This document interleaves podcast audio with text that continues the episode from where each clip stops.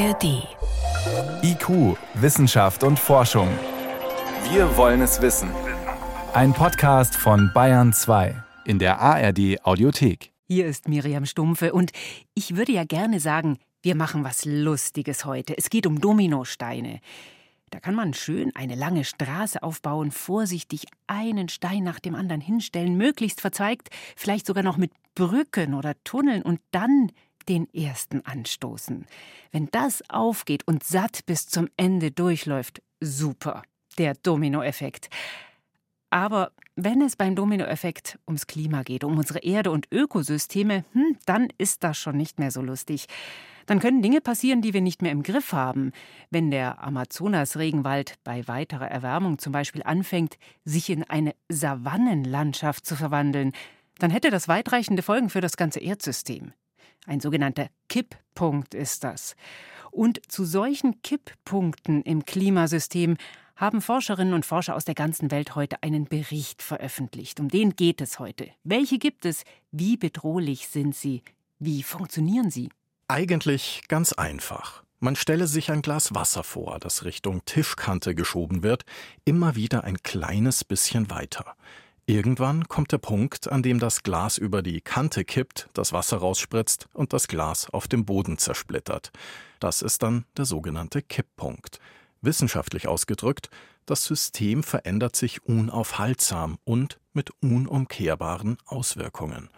Übertragen auf den Klimawandel heißt das, es könnten einige Elemente des Erdsystems zum Kippen gebracht werden.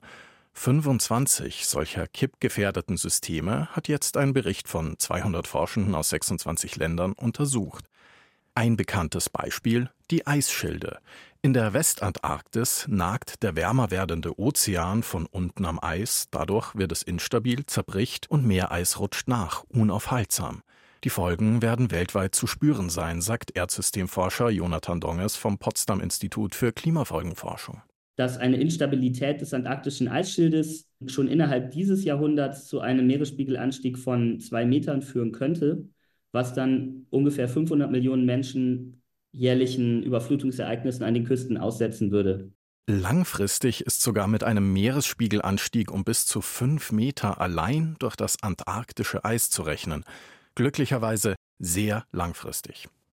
Die Eisschilde sind eben das langsamste System eigentlich, was als Kippelement behandelt wird. Wir wissen, andere Systeme, gerade auch die äh, biologischen Systeme, äh, da kann das viel schneller gehen. Beim Amazonas-Regenwald, aber vielleicht auch insbesondere bei den Korallen kann das ja innerhalb von wenigen Jahren passieren. Wenn dann die Temperaturen sehr stark hochgehen, dann sterben die Korallen eben ab. Dann gibt es diese Korallengleichereignisse.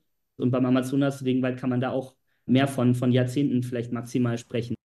Dann verschwinden ganze Ökosysteme mit sehr vielen Arten, was sich im Fall der Korallenriffe auf die Fischerei auswirken kann und im Amazonas auf den Wasserhaushalt eines großen Gebietes mit erheblichen Folgen für die Menschen, die dort leben. Um solchen Entwicklungen entgegenzutreten, braucht es positive soziale Kipppunkte.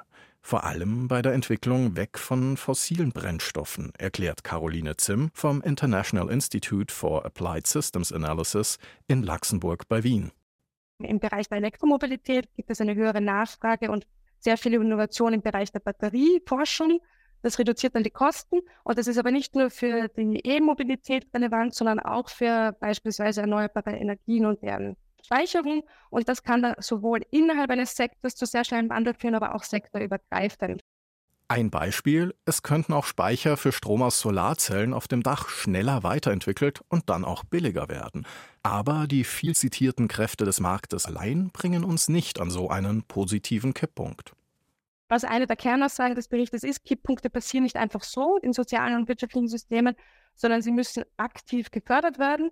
Und das bedarf eines Zusammenspiels auf unterschiedlicher Ebene, wie zum Beispiel das Finanzwesen, soziale Systeme, Politik, Verhalten oder Digitalisierung, um eben förderliche Bedingungen darzustellen, um Kipppunkte zu ermöglichen.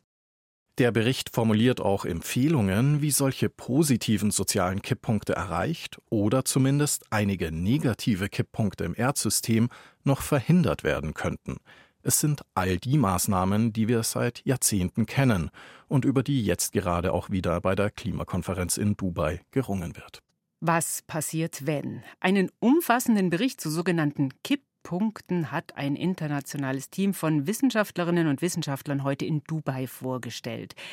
Meine Kollegin Renate L. hat ihn sich genau angeschaut. Ein paar Punkte haben wir jetzt schon gehört von Florian Falzeder. Aber wenn wir es jetzt noch mal genauer wissen wollen, wie viele Kipppunkte, Renate, zählen die Forscher denn insgesamt auf, die wir uns anschauen sollen? Die sprechen von insgesamt 25.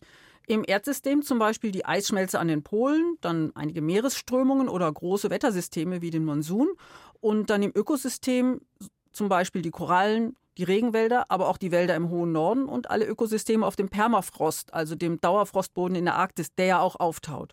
Und dann gibt es eben die positiven sozialen Kipppunkte, die viel mit der Energiewende zu tun haben, auch mit veränderter Mobilität. Also man kann die so ein bisschen in verschiedene Gruppen einteilen, aber selbst wenn wir jetzt von einer Art Kipppunkt sprechen, zum Beispiel wie stark schmilzt das Eis. Da gibt es ja Unterschiede. Gerade haben wir was von der Antarktis gehört.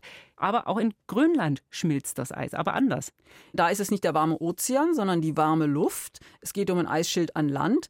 Und da gibt es andere Kipppunkte. Zum einen, wenn der Eisschild anfängt zu schmelzen, dann wird er ja dünner. Die Oberfläche gerät also in tiefere Lagen, wo es wärmer ist. Man muss sich vorstellen, es ist mehrere tausend Meter dick, das Eis da. Das kann man sich eben so vorstellen wie in einem Gebirge. Da ist es im Tal wärmer als oben auf dem Gipfel. Und wenn eben diese Oberfläche des Eisschildes in tiefere Lagen gerät, dann schmilzt er immer schneller, weil es da wärmer ist. Und dann, zweitens kommt noch was dazu, der weiße Schnee reflektiert ja das Sonnenlicht. Aber wenn der mal weg ist, dann kommt dunkles Eis zum Vorschein. Das erwärmt sich schneller durch die dunkle Farbe und das beschleunigt das Tauen noch weiter. Und wenn das Eis auf dem Festland schmilzt, dann heißt das ja auch, da kommt Wasser ins Meer, was vorher nicht drin war. Das heißt, der Meeresspiegel steigt. Das zum einen, aber zum anderen gibt es da noch einen sogenannten Dominoeffekt. Ein Element, in dem Fall der grönländische Eisschild, bringt ein weiteres Kippelement an seinen Kipppunkt. In dem Fall ist dieses zweite Kippelement die nordatlantische Umweltströmung. Das ist sozusagen die Verlängerung des Golfstroms nach Norden. Der bringt also warmes Wasser in die Nähe von Schottland, Skandinavien, Island. Deswegen ist es da nicht ganz so kalt. Aber das Wasser kühlt sich da oben im Nordatlantik ab sinkt in die Tiefe, fließt zurück nach Süden und so weiter. Das ist wie ein Förderband. Und dabei spielt der Salzgehalt des Meerwassers auch eine wichtige Rolle. Nur das grönländische Eis, das besteht ja aus Süßwasser. Und wenn das schmilzt und ins Meer fließt, dann sinkt ja der Salzgehalt. Und dieser Salzgehalt eben, das ist ein Element, was die Umweltpumpe antreibt. Dann fehlt der Antrieb dann könnte sich diese Umweltpumpe verlangsamen oder sogar stoppen. Und in einigen Computermodellen kommt sie dann für Jahrhunderte auch nicht wieder in Gang. Das hat große Auswirkungen auf das Wetter. Der Nordatlantik würde kälter, aber es würde auch trockener. Das wäre dann zum Beispiel ein Problem für die Landwirtschaft, etwa auf den britischen Inseln. Auf der Südhalbkugel hingegen, da würde es noch wärmer als ohnehin schon durch den Klimawandel. Das sind viele kleine Änderungen, die sich dann auch wieder gegenseitig beeinflussen. Also ein Dominoeffekt. Die Forschenden sprechen sogar von einem Kaskadeneffekt, denn das geht ja noch weiter. Wenn durch das geschmolzene Grönlandeis die Meeresumweltströmung schwächer wird oder ganz stoppt und das die großen Wettersysteme beeinflusst, dann bringt das auch den Amazonas-Regenwald näher an seinen Kipppunkt. Und wenn der Amazonas-Regenwald zusammenbricht, sich so grundlegend verändert, dann hat das ja Auswirkungen auf Menschen. Die leben dort und leben dort auch von der Natur. Ja, die Bodenerosion wäre eine Folge und vor allem natürlich weniger Regen. Und das wiederum heißt Probleme für die Trinkwasserversorgung, für Transporte auf Flüssen, für die Landwirtschaft, also für die Ernährungssicherheit. Es würde auch heißer und dadurch käme es zu Gesundheitsproblemen bei den Menschen dort. Das sind natürlich alles auch Berechnungen, was könnte sein, wenn, wie nah dran sind wir denn an dem Punkt, dass eines dieser Systeme eines dieser Elemente, dieser Kippelemente tatsächlich kippt? Also bei den Korallen und bei den Eisschilden sind wir sehr nah dran. Die können schon bei 1,2 Grad, was wir schon haben, oder 1,5 Grad anfangen, in diese Kipprichtung sich zu entwickeln. Das weiß man nicht nur durch Computermodelle, sondern auch durch Beobachtungen. Bei den Kippelementen, die weiter weg sind, da greift man auch auf Forschung zurück, die sich mit der Klimageschichte beschäftigen. Was ist vor Millionen von Jahren schon mal passiert? dadurch, dass die weiter weg sind, sind diese Forschungen noch nicht genauso gut abgesichert. Aber das sind ja Kippelemente, die sehr drastische Folgen haben. Und deswegen sollte man sich schon auch jetzt damit beschäftigen. Weil da eben dann auch diese sozialen Kipppunkte dranhängen. Ja, und die sind wirklich beängstigend.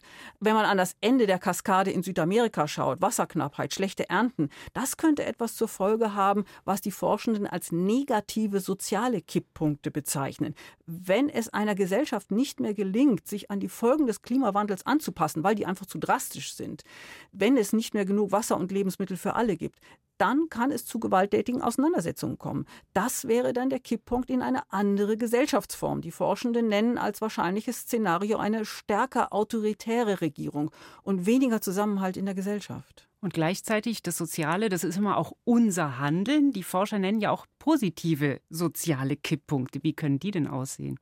Ja, das ist eigentlich die gute Nachricht in dem Bericht. Diese positiven sozialen Kipppunkte, die haben wir ja wirklich in der Hand. Der Klimawandel, der hat eine sehr lange Reaktionszeit. Das heißt, was in den nächsten Jahrzehnten in der Atmosphäre passiert, das können wir gar nicht mehr ändern. Aber die sozialen Kipppunkte, die können wir schnell erreichen, wenn es die entsprechenden Anstöße gibt. Vor allem natürlich die Energiewende. Gut wäre es jetzt, wenn durch den Bericht in möglichst vielen Ländern der Weg zu den positiven sozialen Kipppunkten beschleunigt würde, die wir ja dringend brauchen. Wie könnten die denn ganz konkret aussehen? Ja, eigentlich brauchen wir da in Deutschland bloß ein paar Jahrzehnte zurückzuschauen. Es gibt ein sehr positives Beispiel, was im Bericht auch als vorbildhaft beschrieben wird, nämlich die Einspeisevergütung für Strom aus Solarzellen auf dem Dach. Dadurch haben sich diese Solarzellen buchstäblich bezahlbar gemacht. Dadurch konnten mehr Leute sie kaufen. Es kam zu einer Massenproduktion. Dadurch hat sich aber auch die Weiterentwicklung gelohnt. Die Solarzellen wurden noch leistungsfähiger und trotzdem billiger. Und das nicht nur in Deutschland, sondern weltweit. Ein überschaubares, positives Beispiel wäre das, wenn wir uns jetzt nochmal diesen ganzen Bericht anschauen, wo viele negative Nachrichten auch drinstecken. Der wurde jetzt präsentiert bei der Weltklimakonferenz. Er hat über 500 Seiten. Manches kommt einem vielleicht auch bekannt vor, haben wir immer wieder schon gehört. Steht da was drin, was man bisher noch gar nicht wusste?